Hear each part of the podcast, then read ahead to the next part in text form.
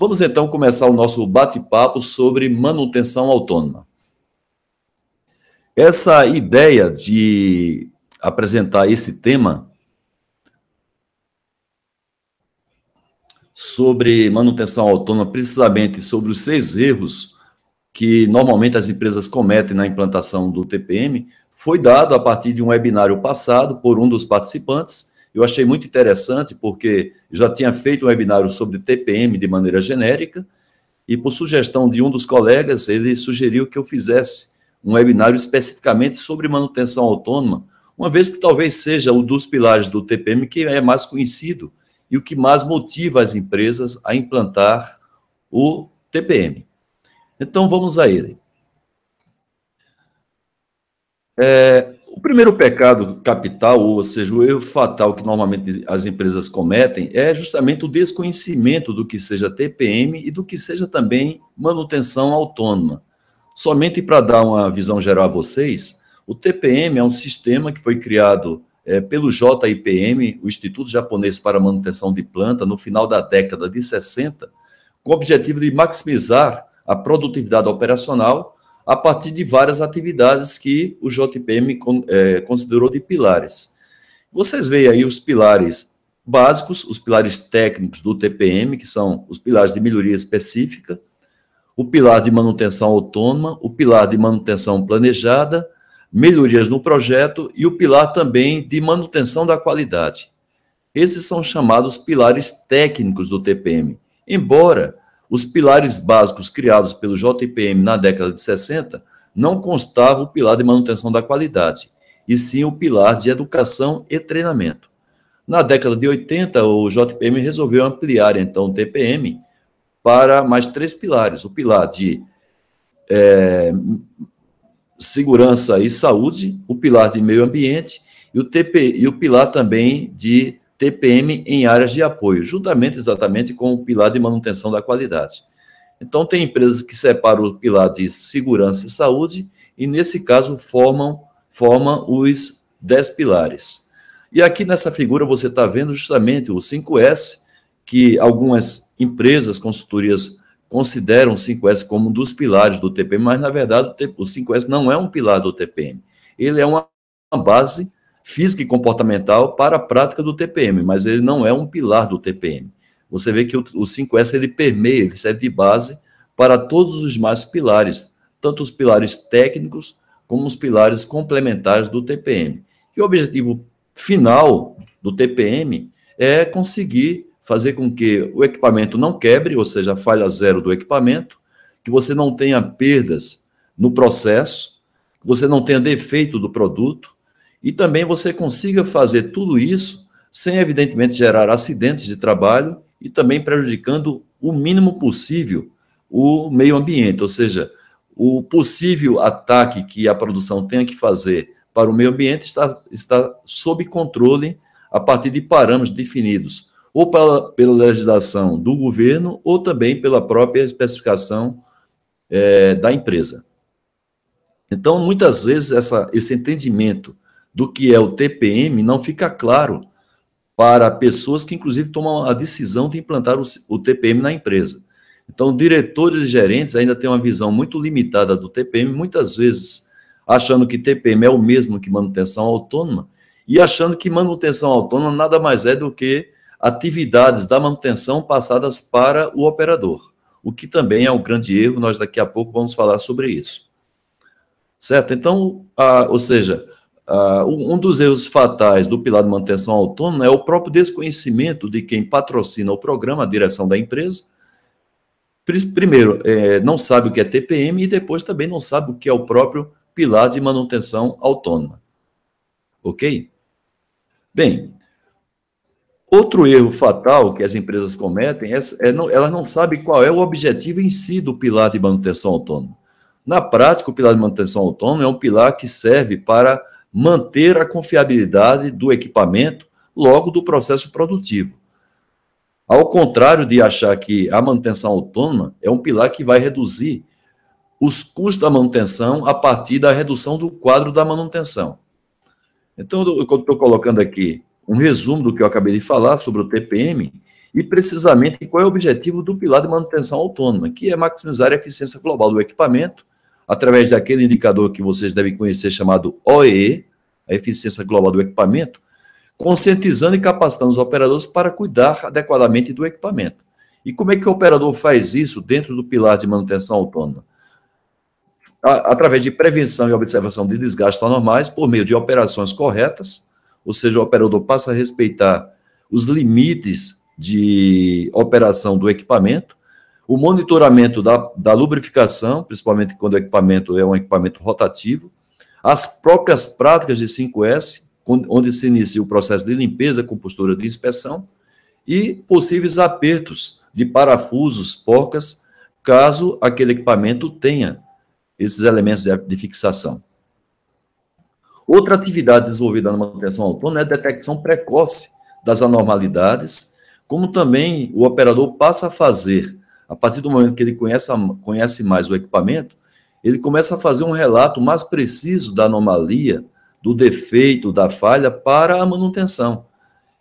E isso vai facilitar posteriormente a análise da causa raiz, tanto pela área de manutenção ou para algumas empresas que tenha lá uma área de engenharia ou tenha um engenheiro da manutenção dedicado ou técnico da manutenção também dedicado para é, fazer análise causa raiz. Então, no momento que o operador faz um relato preciso dessa anormalidade, fica mais fácil para se fazer essa, essa análise. Outra atividade da manutenção autônoma é a execução e registro de pequenos reparos do equipamento, evidentemente dentro do aquilo que ele foi treinado pelos, é, pelos manutentores. Isso a gente vai falar daqui a pouco, na, quando eu estiver comentando sobre o quarto pilar, a quarta etapa da manutenção autônoma. E é, o JPM, historicamente, sugere que a implantação da manutenção autônoma seja feita em sete etapas. Eu, particularmente, conheci o, J, o, o trabalho do JPM em 1987. É, 1987, de lá para cá eu venho estudando muito sobre esse tema, sou consultor desse tema desde 95. É, e eu tentei, em alguns momentos, fazer alguma experiência tentando fugir dessas etapas clássicas da manutenção autônoma, e eu confesso a vocês que todas as tentativas foram fracassadas. Então, eu hoje respeito bastante a implantação da manutenção autônoma, percorrendo essas sete etapas da manutenção autônoma pregadas pelo JPM. Primeira etapa é aquela que talvez vocês todos já conheçam, aquela etiquetagem, a partir de um trabalho de limpeza inicial do equipamento, que acontece em um dia específico, juntamente com a área de produção, então, são identificadas anomalias, essas anomalias são etiquetadas, e depois, ou no momento ou depois, se faz a eliminação dessas anomalias. As anomalias que eu estou falando aqui são problemas, defeitos do equipamento. Na etapa 2, são combatidas as fontes de sujeira e contaminação e também os locais de difícil acesso. Alguma confusão, algumas, algumas, algumas confusões as empresas fazem na interpretação desse combate às fontes de sujeira, porque quando você tem um problema de manutenção do equipamento que geram a sujeira, é o caso de vazamentos de óleo lubrificante, vazamento pela selagem, né, problemas do próprio óleo hidráulico. É, quando você tem esse problema provocado por deficiência do equipamento, essas anomalias já são atacadas na etapa 1. E na etapa 2 você combate as fontes de sujeira que não são decorrentes de problema de conservação do equipamento. Sim, fonte de sujeira gerada pelo processo, é? vários processos podem gerar sujeira, e essa sujeira não está vinculada à condição do equipamento, e sim à questão de projeto daquele processo. Então, esses problemas são atacados. O objetivo dessa etapa 2 é você é, minimizar o tempo dos operadores para que eles façam a limpeza e que eles tenham também acesso para fazer algumas operações no equipamento, fazer leituras e também fazer a própria limpeza do equipamento. Então, no momento que você elimina esse local de difícil acesso, você reduz o tempo do operador dedicado para essas atividades, que podem ser atividades dispensáveis ao longo do tempo. O objetivo da etapa 1, portanto, é você resgatar as condições básicas do equipamento, e da etapa 2 é você é, fazer com que o operador tenha mais tempo para poder fazer tanto a operação, como depois fazer as inspeções do equipamento. Legal? Na etapa 3, a manutenção desenvolve checklists e padrões provisórios de inspeção, de limpeza e de lubrificação baseada no histórico do equipamento, ou seja, naqueles pontos que a manutenção verifica que se acumula sujeira e que essa sujeira pode prejudicar a confiabilidade do equipamento, então a manutenção coloca no checklist para que o operador possa fazer uma limpeza mais frequente desses pontos, com o objetivo de é, reduzir o impacto dessa sujeira sobre a confiabilidade do equipamento. Bem como também, no momento que você mantém o equipamento limpo, facilita você fazer também, verificar possíveis anormalidades do equipamento. Tá? E a questão da lubrificação, que é tratada na etapa 3, é a questão de verificar como é que está o nível lubrificante, verificar como é que está a viscosidade, e se for o caso, até fazer a complementação da, do lubrificante nos pontos que a manutenção determinar. Na etapa 4, é feita uma capacitação de operadores para diagnosticar anomalias, evidentemente problemas mais simples, e também fazer pequenos reparos. Isso é feito pela manutenção a partir do que a gente chama de lições ponto a ponto ou lições de um ponto, onde a manutenção capacita o operador para ele fazer não somente inspeções, mas fazer pequenos reparos. Esses pequenos reparos normalmente são reparos que demoram no máximo 10 minutos são reparos que não têm relação direta com a questão da segurança do trabalho e que não existe grande especialidade do operador para fazer isso. Ou seja, são questões muito simples e rápidas para serem, serem feitas. E isso aí acontece a partir de treinamentos dados pela manutenção para a operação, usando como mecanismo a chamada lições ponto a ponto ou lições de um ponto. Na etapa 5, aquela, aquele checklist, aquele padrão que foi desenvolvido provisoriamente na etapa 3, antes dos operadores receberem essa capacitação da etapa 4. Então, após essa capacitação, é, feito, é, é, é feita a revisão desses padrões checklist, agora de maneira definitiva, para que o operador passe a fazer agora as inspeções mais completas do equipamento, onde essas inspeções dá condições do operador fazer diagnóstico e também, quem sabe, até depende da situação, fazer pequenos reparos conforme eu falei na etapa 4, quando esses reparos forem simples e também rápidos para serem feitos. Essa rapidez demora em torno de 10 minutos. Na etapa 6, são sistematizadas as atividades de manutenção autônoma. Essa sistematização normalmente consta de auditorias ou inspeções feitas pelo gerente, pelo próprio coordenador do programa do TPM ou de manutenção autônoma, para verificar se os operadores estão mantendo essa, essas atividades de inspeções. Né? Então, você cria uma rotina de verificação. Também tem empresas que costumam, na etapa 6, fazer um pouco de melhoria nas, nas áreas periféricas do equipamento. Ou seja, na prática, seria fazer um 5S na periferia do equipamento, porque até, até a etapa 5, o foco é o equipamento. Na etapa 6, você pode pensar um pouco nas instalações periféricas, como armários, prateleiras, área que você guarda matéria-prima, guarda produtos semi-acabados, guarda algum ferramental próximo do equipamento. Então, esses lugares são também trabalhados agora na etapa 6. E a etapa 7 é a etapa de consolidação da manutenção autônoma, onde nesse ponto o operador já é totalmente autônomo para manter o equipamento.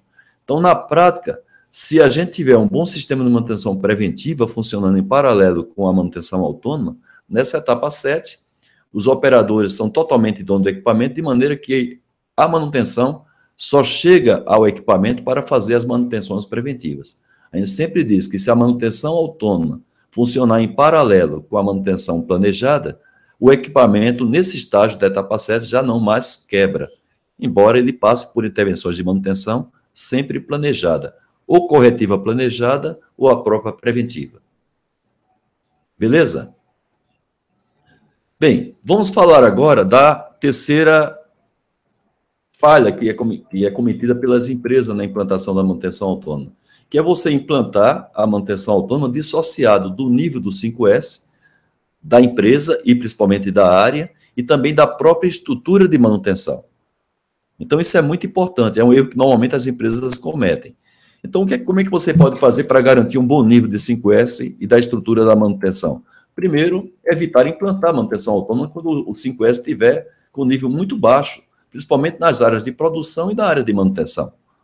Isso aí é fundamental. Se você está com nível muito baixo de 5S, você não vai ter a condição mínima, tanto a, a condição física como comportamental cultural, de ambas as equipes, produção e manutenção, para poder tocar a manutenção autônoma. Outra questão é implantar a manutenção autônoma com estrutura precária da área, do departamento, da gerência, da manutenção. Eu, particularmente, sempre que sou convidado para fazer implantação do TPM ou da manutenção autônoma numa empresa, eu faço questão de fazer um pequeno diagnóstico para saber como é que está o nível de 5S e também como é que está a própria estrutura da área de manutenção. Para isso, eu tenho, inclusive, um checklist para fazer essa verificação. Dependendo da pontuação obtida, tanto do 5S como da estrutura de manutenção, eu sugiro à empresa, às vezes, não implantar o TPM ou a manutenção autônoma até que algumas condições verificadas de 5S e da estrutura de manutenção sejam atacadas. Eu vou dar alguns exemplos do que eu vejo nesse diagnóstico. Por exemplo, se a equipe da manutenção ela é uma equipe que está suficiente para atender a demanda da produção. E isso eu verifico como é que está o nível do backlog. Backlog, para quem não sabe, é um indicador que mostra a velocidade com que a manutenção atende às demandas da produção, inclusive a própria manutenção preventiva. Então, quando esse backlog está muito alto, significa que a manutenção não vai, não vai ter condição de suportar a manutenção autônoma. Vários problemas recorrentes, né? inclusive com alto nível de manutenção corretiva. Quando a gente faz um diagnóstico, são coisas muito básicas que estão acontecendo. E se a área de manutenção não tem competência, não tem eh, condições de atacar problemas básicos que estão acontecendo, ela também não vai ter condição de dar suporte para a manutenção autônoma. É, as empresas também, muitas vezes, não têm uma política de atendimento aos equipamentos, ou seja, o atendimento é feito muitas vezes sob pressão da produção em cima da manutenção. Quando, na verdade, a manutenção deveria fazer, junto com a produção, a classificação dos equipamentos levando em consideração a importância do equipamento para o processo produtivo. A partir dessa classificação, você vai classificar os equipamentos em A, B e C, e o equipamento A vai ter um tipo de atenção, o equipamento B outro tipo de atenção, e o C outro tipo de atenção. Normalmente, o C fica com atenção em termos de corretiva programada. O A e o B fica com a manutenção preventiva e preditiva. Outra questão que não é rara acontecer é a qualificação baixa da equipe de manutenção ou do terceiro que a empresa contratou para fazer o serviço completo de manutenção, chamado full service, ou algumas atividades específicas da manutenção. Então, infelizmente, aqui no Brasil, eh, as empresas, quando procuram terceirizar a área de manutenção ou algumas atividades de manutenção, muitas vezes tem como foco único, principal, reduzir custo de manutenção, sem levar em consideração a qualidade do serviço da manutenção. Então, isso é muito importante. Estoque de sobressalente. Quando a empresa tem uma política para ter um estoque mínimo, porque ela já, já, já tem todo um sistema que torna ágil o processo de aquisição de sobressalentes necessários para fazer as corretivas e preventivas, ótimo. Mas a maioria tem uma deficiência dessa política do sobressalente por falta realmente de recursos financeiros ou até mesmo de capacitação da área de manutenção para poder ter um bom estoque de sobressalente. E às vezes são as ferramentas manuais, ferramentas elétricas, que não atendem à necessidade da manutenção para fazer algumas atividades. E a gente é obrigado a fazer aquela chamada gambiarra, aquele jeitinho, para fazer alguma atividade ou fazer com alguma ferramenta defeituosa que pode, inclusive, gerar risco de acidente de trabalho. A outra questão é que, para problemas mais complexos, para atividades mais complexas da manutenção, muitas vezes ou não há um procedimento para isso, e às vezes existe, mas o procedimento ele é deficiente, muitas vezes ele não é revisado, ele está totalmente ultrapassado, e quando ele existe, que é eficiente, muitas vezes não é cumprido. Falta a questão da autodisciplina da equipe de manutenção para poder fazer os serviços mais complexos baseados em um procedimento. Bem, você também às vezes não tem o tempo necessário para fazer uma manutenção adequada no equipamento. Resta pouco tempo. Então, desse jeito, a manutenção muitas vezes entrega de volta o equipamento para a produção, ainda com várias deficiências. E isso daí vai acarretar um desgaste, muitas vezes acelerado, dessas partes do equipamento, obrigando você a ter uma frequência muito alta de intervenção. É quando a gente tem lá o chamado MTBF muito baixo, o tempo médio, tempo médio entre falha, ele é baixo. Isso é provocado muitas vezes porque a própria manutenção não tem condição de fazer uma boa manutenção do equipamento em função da pressa, né, da pressão que acontece da, da produção em relação aos serviços da manutenção. E a estrutura deficiente da oficina de manutenção da empresa ou dos serviços contratados externos à empresa. Então, você tem essa, essa deficiência, por conta disso, os serviços são executados em um tempo maior do que o necessário e muitas vezes também custando mais caro, por você não ter uma boa estrutura de, de oficina ou também não ter empresas contratadas devidamente qualificadas que possa ter também um rápido atendimento. Tá joia? Vamos comentar aqui agora sobre o quarto erro fatal, que é a escolha inadequada do piloto. Né? As empresas às vezes não têm um critério para escolher o piloto. Então, eu vou dar para você algumas dicas muito práticas para a escolha desse piloto. Primeiro, aquele equipamento gargalo da empresa, do processo produtivo, e que você fazendo a manutenção autônoma, ou seja, você tendo a participação do operador para inspecionar, cuidar do equipamento, você tem um grande potencial de redução de perdas. Então, sempre eu digo, você tem que começar o TPM por onde a empresa perde mais dinheiro. Porque esse é um dos modos que você tem para mostrar à empresa a vantagem do TPM, mostrando os ganhos financeiros que a empresa tem com a implantação do TPM.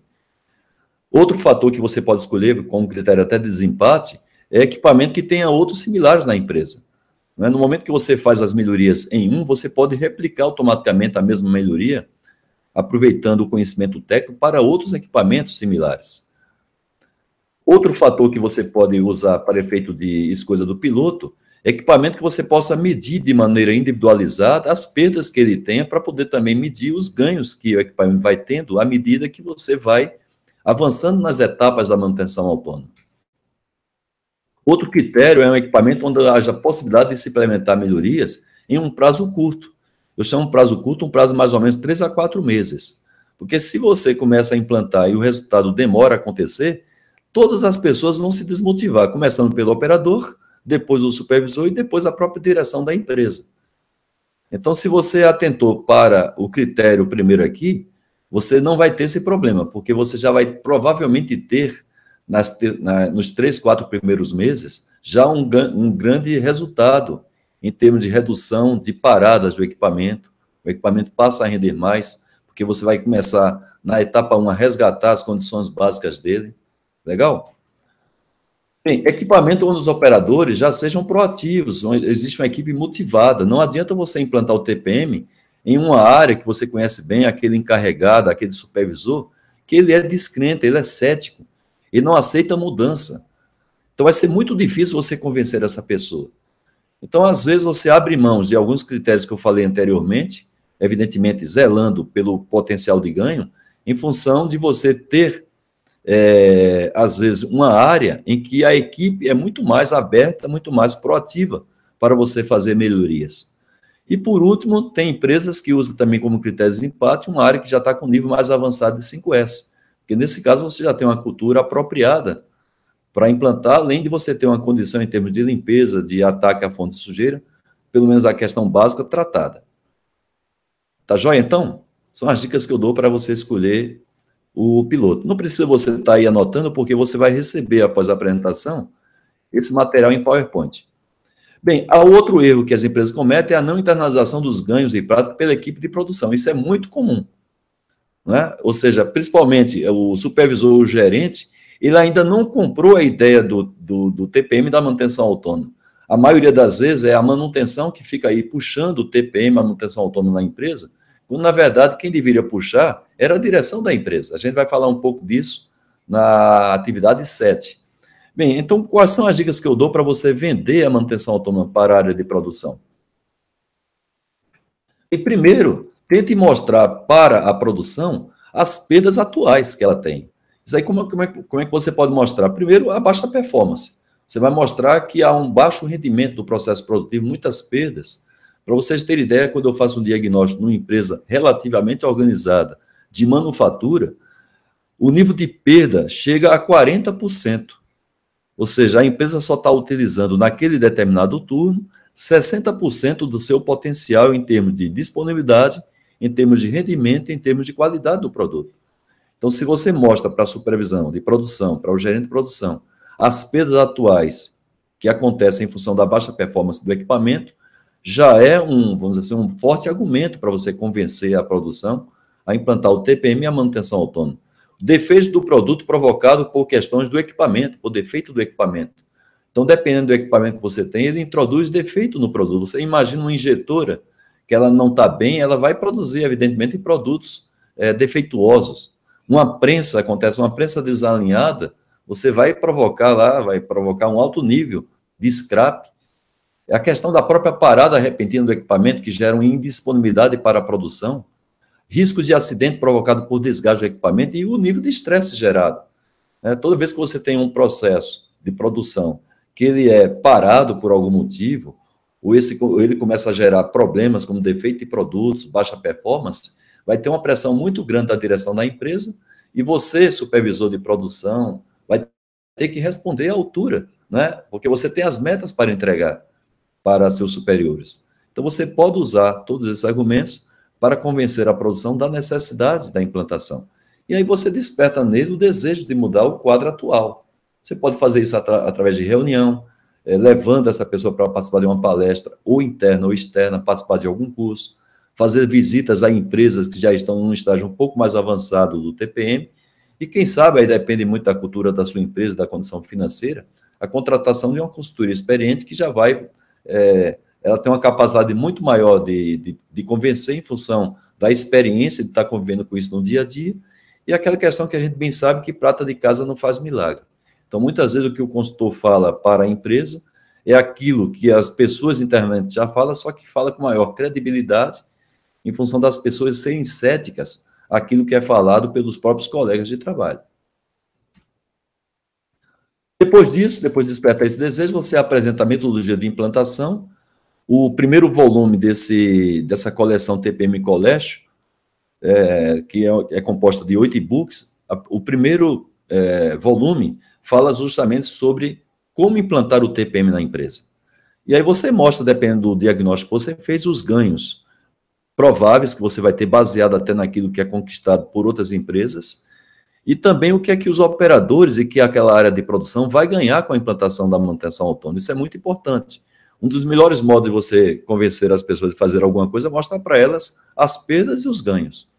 Ou seja, se ela fizer daquele jeito que está fazendo, vai perder, e se mudar, vai ganhar. Ou então, no mínimo, vai reduzir as perdas. Depois você vai escolher, junto com a produção, qual é o equipamento piloto e a sequência de disseminação. Você já deixa tudo isso aí planejado junto com ela. Evite, se você é coordenador do TPM ou da manutenção autônoma, evite escolher o piloto e a sequência de disseminação sem ter já desde o início a participação da produção.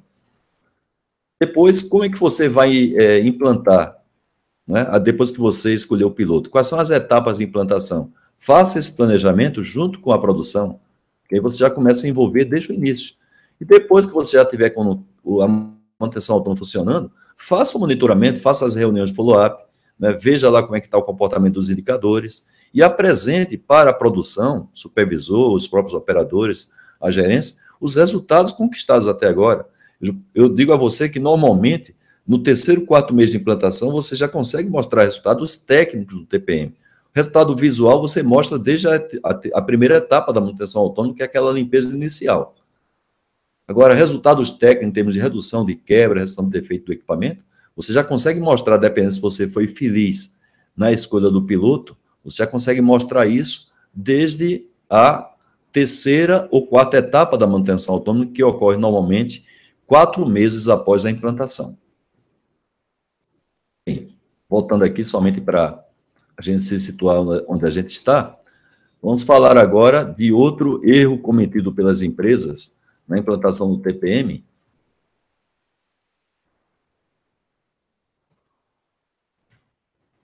que é a falta de critério, muitas vezes não existe esse critério, ou tem, mas não é cumprido, para o avanço das etapas da manutenção autônoma e depois para você replicar o TPM para outros equipamentos. Então, normalmente as empresas não têm um critério, quando tem, normalmente não é cumprido esse critério. Então, quais são os conselhos que eu dou para você para fazer, primeiro, o avanço das etapas? É, crie um formulário de auditoria de cada etapa. Nesse livro que você vai receber, existe um checklist da nossa consultoria para cada etapa com critérios de avaliação, em que nós exigimos um nível de 90% de uma etapa para a gente avançar para a etapa seguinte. Né? Então, você deve também definir essa pontuação mínima. Tem empresas que tentam baixar esse nível de exigência de 90% para 85%, para 80%. À medida que você baixa, mais pendências de uma etapa vão ficando para outra, de maneira que a outra etapa começa a ficar comprometida por problemas que deviam ter, tá, ter sido solucionados na etapa anterior. Você pode também desenvolver um selo, um certificado, para evidenciar de maneira visual na área em que nível aquele equipamento se encontra, em que etapa, se está na primeira, segunda, terceira e assim por diante. Você também vai, vai, vai verificar, até para motivar a equipe, qual é a metodologia de reconhecimento de cada uma dessas etapas, para que isso aí não passe despercebido. Os operadores se esforçam, a manutenção se esforça, e muitas vezes você consegue passar de uma etapa para outra sem o devido reconhecimento oficial da empresa. Para aplicar esse critério de avaliação, você evidentemente deve capacitar auditores. Normalmente, esses auditores são pessoas escolhidas do próprio comitê 5S, às vezes o responsável pelo pilar de manutenção autônoma. Você pode também convidar alguém da área de engenharia, alguém da área de processos e também da área de manutenção. Se você quiser usar o pessoal de produção, você deve usar de maneira cruzada, para justamente é, garantir a chamada isenção na hora de fazer essa avaliação da, de que nível aquela, aquela etapa está. Normalmente, para fazer essas auditorias de etapas, existem os prazos pré-estabelecidos entre o, o, a secretaria, o comitê do TPM, ou o responsável pela manutenção autônoma, com o gerente ou supervisor da área do equipamento. Na maioria das vezes é assim. Ou há, às vezes, a questão de convite da própria área. Então, você, em vez de estabelecer um prazo para fazer essa auditoria, você fique aguardando que a área se sinta preparada para receber essa auditoria de certificação da etapa. Os, os, as recomendações que eu dou para você replicar os equipamentos do piloto para outros equipamentos é, primeiro, planejar é, por semelhança.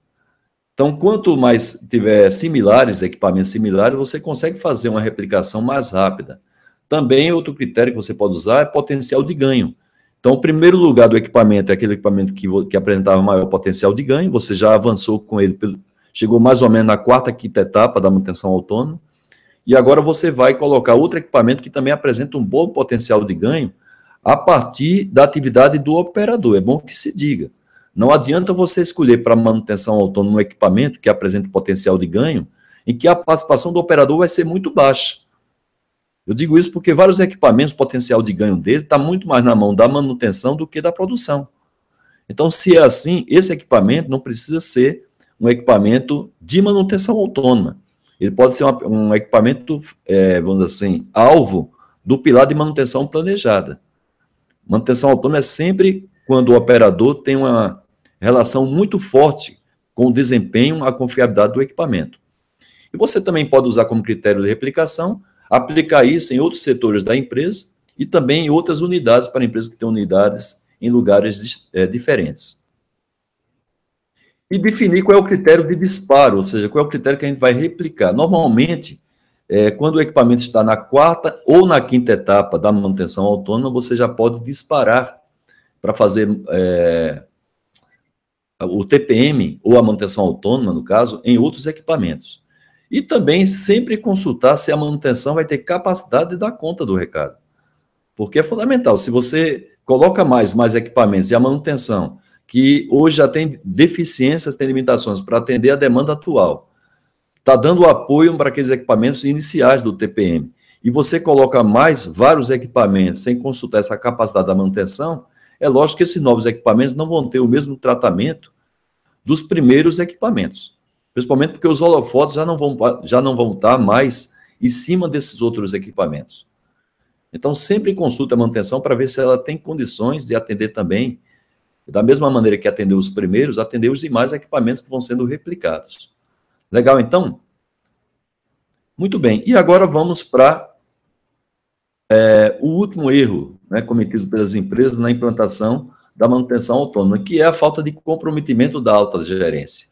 Uma coisa é a gerência dizer que está comprometida, outra coisa é ela realmente está comprometida. Então, eu vou dar a vocês algumas dicas de como é que você pode é, fazer para que a alta gerência fique comprometida. Primeiro, você tem que conhecer bem o TPM e a manutenção autônoma antes de propor a implantação. Se por acaso você já está já tá com TPM ou a manutenção implantada e você não fez esse papel de vender adequadamente é, o TPM ou a manutenção autônoma, é o caso de você preparar uma apresentação em cima daquilo que justamente você vê que mais falha em termos de interpretação, de entendimento da alta gerência. A alta gerência que eu estou colocando aqui é o número um da unidade, juntamente com a sua equipe de primeira linha. O gerente de produção, o gerente de manutenção, o gerente da qualidade, gerente da logística e assim por diante. Estou falando aqui é, para médias e grandes empresas. É, depois você pode fazer um diagnóstico da situação atual. Se necessário, você pode é, consultar uma literatura. Esse, essa coleção que eu tenho, TPM Colégio, como o meu livro impresso chamado A Bíblia do TPM, ele apresenta um checklist para você fazer um diagnóstico de TPM de todos os pilares, incluindo manutenção autônoma, na sua empresa. E com isso você consegue até pontuar, você consegue mostrar numericamente em que nível se encontra cada pilar e em que nível se encontra a própria estrutura de implantação do TPM. Você pode também fazer visita de benchmark a empresas que estão mais avançadas, ou até contratar uma consultoria experiente. Eu sempre digo que o mais importante não é a consultoria, e sim o consultor. Da mesma maneira que o professor muitas vezes é mais importante do que a escola, né? a gente sabe muito bem disso, é o médico muitas vezes é mais importante do que o hospital, é importante quando você contratar uma consultoria saber o nível de experiência daquele consultor que vai te atender. Muitas vezes o consultor de TPM, ele não tem um conhecimento de um determinado processo, não tem familiaridade. E isso vai dificultar bastante a atuação dele naquele, naquela empresa que ele está dando consultoria. Então, se eu fosse contratar um consultor, a primeira pergunta que eu iria fazer, além de saber que ele é um consultor experiente em TPM, é saber se ele conhece o nosso processo, se ele tem familiaridade, se ele já apoiou alguma empresa de processo semelhante ao nosso. Né? Porque nesse caso a gente consegue fazer alguns atalhos responsáveis é, na implantação do TPM e da manutenção autônoma. Depois apresentar o resultado desse diagnóstico, os ganhos prováveis, a metodologia de implantação e também mostrar os, os pré-requisitos da implantação. Lembra daquilo que eu falei em relação a 5S, em relação à estrutura da manutenção? Aqueles são dois fortes pré-requisitos para você decidir se vai ou não vai implantar o TPM ou a manutenção autônoma. E mostrar de maneira clara qual é o papel da alta gerência nessa, nessa, nessa atividade. Né? Muitas vezes não fica muito claro para a alta gerência. Ela, ela compra, ela paga pelo processo, mas não sabe qual é o papel dela. É muito claro, é muito bom que se diga para a alta gerência que a implantação do TPM no primeiro e no segundo ano normalmente faz com que os custos da manutenção aumentem. Você entendeu o que eu acabei de falar?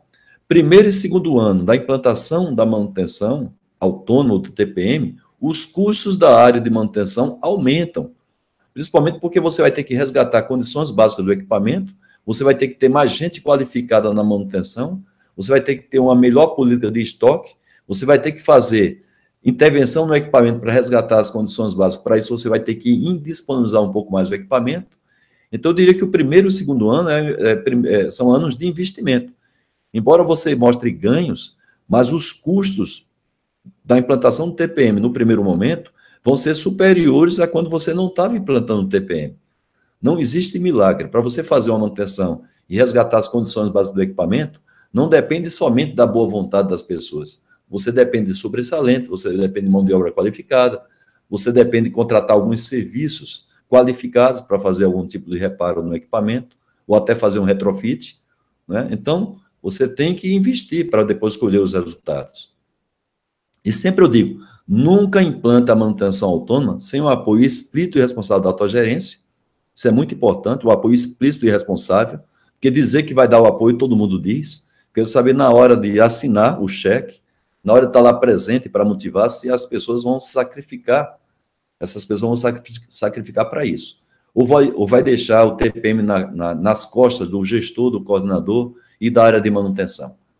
E também sem é, ter um nível mínimo, conforme eu falei, de 5S e um nível mínimo da estrutura de manutenção. Joia? Bem, resumindo então, esses são sete pecados capitais, ou seja, os erros fatais, aqueles mais frequentes que acontecem nas empresas e que prejudica sobremaneira o resultado da implantação, não somente da manutenção autônoma, mas também quando a empresa tem a implantação do TPM. Bem, era isso que eu gostaria de falar, só lembrando a você que você que está participando desse evento, você vai ter acesso, vai, vai, você vai receber um dos livros do TPM Colégio, que é o volume 4, que fala do pilar de manutenção é, autônoma. Para quem enviou perguntas previamente, vai ter condição, vai ter a opção de escolher um livro a mais, quer seja de 5S ou de TPM, e também no nosso site nós disponibilizamos, além dos e-books, os livros impressos, a Bíblia do TPM, que é o livro mais completo que eu tenho sobre TPM, é um livro de mais ou menos 600 páginas, e o livro tem uma leitura muito simples, que é muita, muitas vezes distribuído para supervisores, para o pessoal que não vai estar tão, tão assim, envolvido com TPM, é uma leitura muito prática, chamado Desmistificando o TPM. No material que você vai receber também tem todos os meus contatos, que você pode fazer comigo, né? Inclusive telefone, eu tenho o maior prazer de, de receber telefone. E agora responder as perguntas que vocês estão enviando para mim. Então, vamos voltar aqui, interromper aqui a conexão. Deixa eu voltar aqui com vocês. Muito bem. Bem, vamos então às perguntas né, que vocês enviaram para mim durante a apresentação. É, o Vitor fez apenas um comentário, dizendo, Haroldo, faz muita diferença na implantação do TPM quando o equipamento é utilizado por um operador ou por vários, quando se trabalha em turno de revezamento? Quanto isso pode atrasar a implantação? Sim, Vitor. Realmente, se você tem é, um equipamento que ele não é dedicado para o operador, são vários é, turnos né, que operam com esse equipamento, a dificuldade vai ser maior quando você tem o equipamento dedicado apenas para aquele operador. Então, o que é que você tem que fazer? Você tem que ter um manutentor dedicado, esse, esse manutentor normalmente trabalha no horário administrativo, ele é uma ponte né, que para entre os turnos, ele serve como uma ponte, e aquilo que eu falei para você, Vitor, se você tiver um bom nível de 5S na sua área de trabalho, já vai existir uma cultura adequada do operador para ele internalizar algumas orientações que ele vai receber da manutenção. E se tem um nível avançado de 5S, significa que a supervisão da área, quer seja a supervisão que trabalha no turno, ou caso tenha uma supervisão que trabalha no administrativo, que ela coordena todos os turnos, já existe uma predisposição dessa pessoa para também trabalhar com algumas atividades novas trazidas pela implantação da manutenção autônoma. Mas, para responder para você de maneira objetiva, é mais fácil implantar a manutenção autônoma quando você tem apenas uma pessoa ligada ao equipamento do que várias pessoas trabalhando naquele equipamento, mesmo quando essas pessoas não são de turnos diferentes. Legal, Vitor? Bem, deixa eu ver aqui perguntas, estão chegando aqui pelo, pelo meu e-mail. A Renata Ribeiro, ela está nos Estados Unidos, em Nashville. Ela pergunta: para a escolha do equipamento piloto, pode haver resistência da produção mediante a alta importância desse equipamento para o processo produtivo? Como estimar o tempo de parada do equipamento para realizar as etapas iniciais necessárias para o pilar de manutenção autônoma junto à produção? Então, são duas perguntas que a Renata Barbosa está fazendo lá dos Estados Unidos. Vamos responder primeiro a, a primeira pergunta, Renata. Para a escolha do piloto, pode haver a resistência da produção mediante a alta importância desse equipamento? Sim, Renata, mas você está lembrado que eu falei que o critério de escolha do equipamento piloto é inicialmente aquele equipamento gargalo em que está demonstrando mais perdas. Então, se você mostra para o operador que justamente é esse o critério que você está utilizando para escolher como piloto, significa que, claro, o pequeno sacrifício que ele vai ter para a implantação das primeiras etapas da manutenção autônoma, por ele apresentar muitas perdas, vai apresentar também excelentes resultados com as primeiras ações da manutenção autônoma. Certo?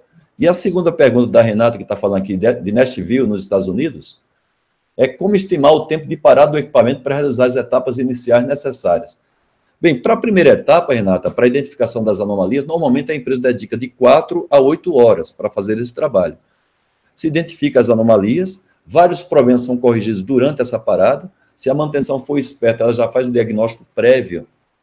Inclusive, ela recorre às OS que já existem para poder se preparar para essa parada, já fazer várias atividades que não foram obrigatoriamente detectadas durante essa parada. E aí o equipamento retorna à produção com algumas anomalias pendentes. E aí se planeja é, remover essas anomalias ao longo do tempo. E isso você vai fazer junto com a área de PCP da empresa. Você vai tentar conjugar os sócios. Sempre lembrando que a dedicação de tempo né, a indisponibilidade que você vai ter do equipamento para fazer melhorias, principalmente resgatar as condições básicas, tem que ser visto como algo que vai dar retorno lá na frente.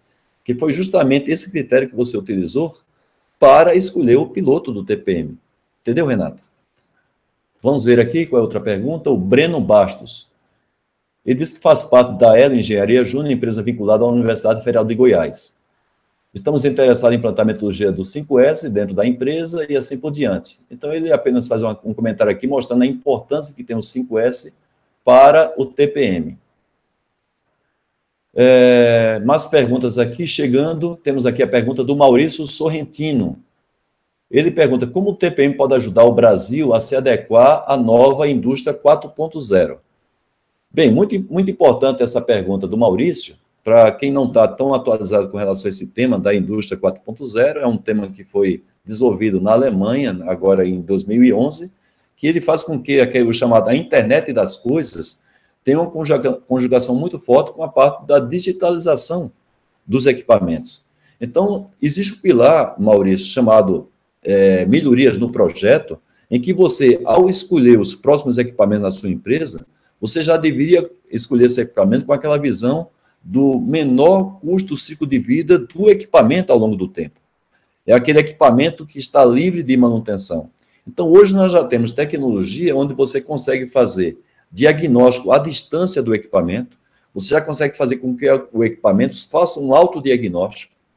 Eu já tenho vários clientes meus de TPM que eles já fazem a contabilização do OEE, eficiência global do equipamento, de maneira automática, não precisa mais o operador ficar lá registrando no formulário. Existe lá sensores no equipamento que vai ver o nível, o ciclo de, desses equipamentos, as batidas desse equipamento, e esses ciclos, esses, essas batidas, enviam informações que automaticamente, online, em tempo real, se calcula o OE. Então, se você juntar essa tecnologia que já existe em alguns equipamentos, de fazer autodiagnóstico, de é, você fazer diagnóstico à distância, você já consegue hoje, via internet, fazer até algumas intervenções à distância. Evidentemente, aquelas intervenções que não dependem de você remover e repor peças. Então, algumas coisas você já faz à distância. Então, garantidamente, o TPM ele pode ser muito útil nessa chamada indústria 4.0 que é a junção da internet das coisas com a digitalização dos equipamentos. Muito apropriada a sua pergunta, Maurício. O Pedro Luque, ele mandou, mandou uma pergunta lá da Itália, embora ele falou que nesse horário vai estar dormindo, mas amanhã ele vai ver essa gravação no YouTube. Ele pergunta: como você avalia a viabilidade de um fabricante de máquinas vender também a implantação do TPM para seus produtos? Ora, Hoje, o que, é que a gente tem que fazer no equipamento? A gente tem que colocar, é, é, tem que atuar em fontes de sujeira do equipamento, a gente tem que colocar um monte de controle visual nesse equipamento, a gente tem que eliminar os locais de difícil acesso para operar, para fazer uma intervenção, para fazer uma limpeza. Então, você imagina se um fabricante do equipamento, inclusive eu conheci um em 1998, aqui em São Paulo, se ele já projeta um equipamento que consegue fazer aquilo que eu acabei de falar, em termos de autodiagnóstico, mas, mas consegue fazer com que a inspeção pela produção fique mais facilitada a partir de controles visuais, a partir dos chamados POCAIOCs, os mecanismos à prova de falha. Se você já consegue ter um sistema de painel do equipamento, onde você não precisa mais usar papel para poder ali registrar as inspeções que você faz. Tudo que eu estou falando para você são coisas que já existem hoje nas empresas. Então, se tiver um fabricante de equipamento com essa visão de TPM, é um equipamento que vai ser provavelmente escolhido por aquela empresa que tem uma visão de reduzir tempo, reduzir custos e melhorar a performance do equipamento. E esse equipamento já nascendo voltado para as atividades do TPM e as atividades da manutenção autônoma. Então, Pedro, é o Pedro Luque, ele é da ThyssenKrupp e está mandando essa, essa pergunta lá da Itália.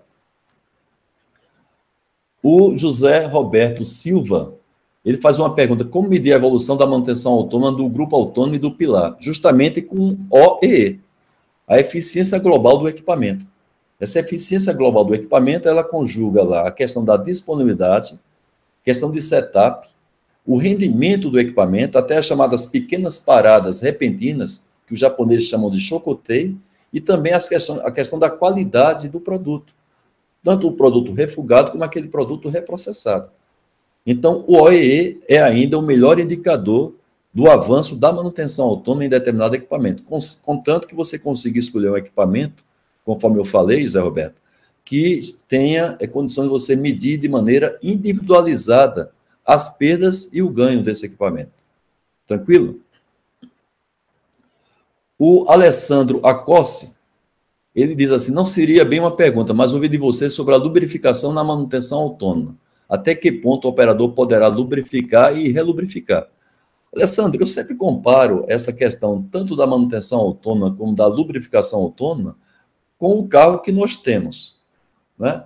Hoje, quem cuida da lubrificação do meu carro sou eu, não é o mecânico que cuida da lubrificação do meu carro. E o que é que eu faço? Aquilo que é orientado para qualquer motorista amador fazer: verificar o nível do lubrificante, verificar o nível até de viscosidade através do tato, você pode fazer isso, através também da própria cor do, do lubrificante. E se você desconfia que aquele lubrificante ele baixou o nível, você pode ter lá um recipiente, recipiente reserva que você pode complementar o óleo. Agora, se você vê que o, o óleo está baixando com muita frequência, você tem que procurar o mecânico. Se é apenas para substituir o óleo, você não tem qualificação, não tem ferramental para fazer isso, você leva esse seu carro no posto de gasolina e alguém que tem esse ferramental, tenha tempo disponível, vai fazer a troca do óleo, inclusive com o filtro. Então você pode levar esse mesmo conceito para a sua empresa. Infelizmente, a gente tem algumas dificuldades com relação a alguns sindicatos um pouco mais é, radicais, que fala que quando o operador está fazendo isso, está havendo desvio de função. E também coloca aquele terrorismo branco que o operador vai se acidentar fazendo uma atividade que não está prevista fazer. Ora, toda qualificação para que o operador faça isso é feita de maneira responsável pela área de manutenção. De maneira que, através da adição ponto a ponto que foi passada pela manutenção para o operador, não tem como o, operador não conseguir fazer depois uma inspeção e também até uma complementação bem feita do lubrificante. Legal, Alessandro? Tem uma pergunta aqui do Anderson de Oliveira, ele é da Caterpillar, de Campo Largo, lá no Paraná. Ele, na verdade, faz três perguntas. Como fazer com que todas as pessoas envolvidas na implantação do TPM não se desmotivem durante a fase de implementação? Através de resultados. Você, claro que você mostra no início o problema, desperta nas pessoas o desejo, mas essas pessoas precisam de resultado. E o que eu garanto para você, é, Anderson, é que se você fez uma boa escolha do piloto e você está implantando o TPM com o apoio da direção da empresa, esses resultados já vão acontecer a partir do terceiro ou do quarto mês. Resultado é o que motiva. Depois ele pergunta como fazer com que a alta direção tenha uma participação mais efetiva na linha de frente da implantação. Bem, é, a decisão de implantar o TPM não pode ser da área de manutenção. A decisão de implantar o TPM não pode ser do gestor, do coordenador do TPM tem que ser do número um da empresa. E para esse número um decidir pela implantação, ele tem que saber os ganhos do TPM. Não vai existir mágica. É? O diretor ele tem que ver o TPM como um aliado, ele não tem que ver uma, o TPM como uma atividade a mais. Vai chegar um momento, se você implantar bem o TPM, que a atividade do TPM vai estar totalmente difundida, diluída nas rotinas das pessoas. Tá? Então, tirar esse paradigma de que o TPM é uma atividade adicional. Né? O TPM é uma atividade aliada das atuais atividades da empresa. Na verdade, ela vem preencher uma lacuna das atividades atuais que não estão ainda conseguindo maximizar a eficiência do equipamento.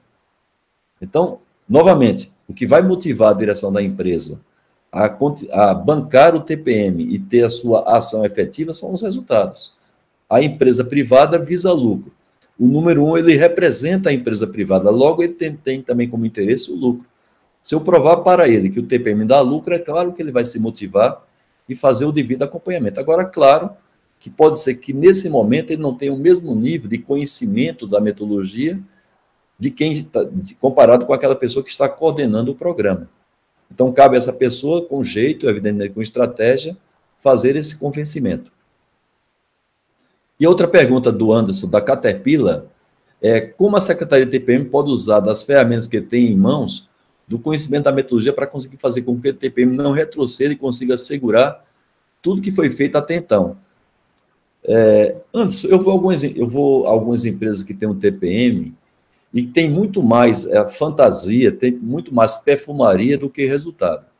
Então, aqueles quadros que tem muitos indicadores, né? Imagina o trabalho que está dando a algumas pessoas fazer aqueles quadros de gestão à vista, que muitas vezes são ignorados pelas pessoas que são protagonistas da maximização da produtividade, que são principalmente a manutenção e também a produção.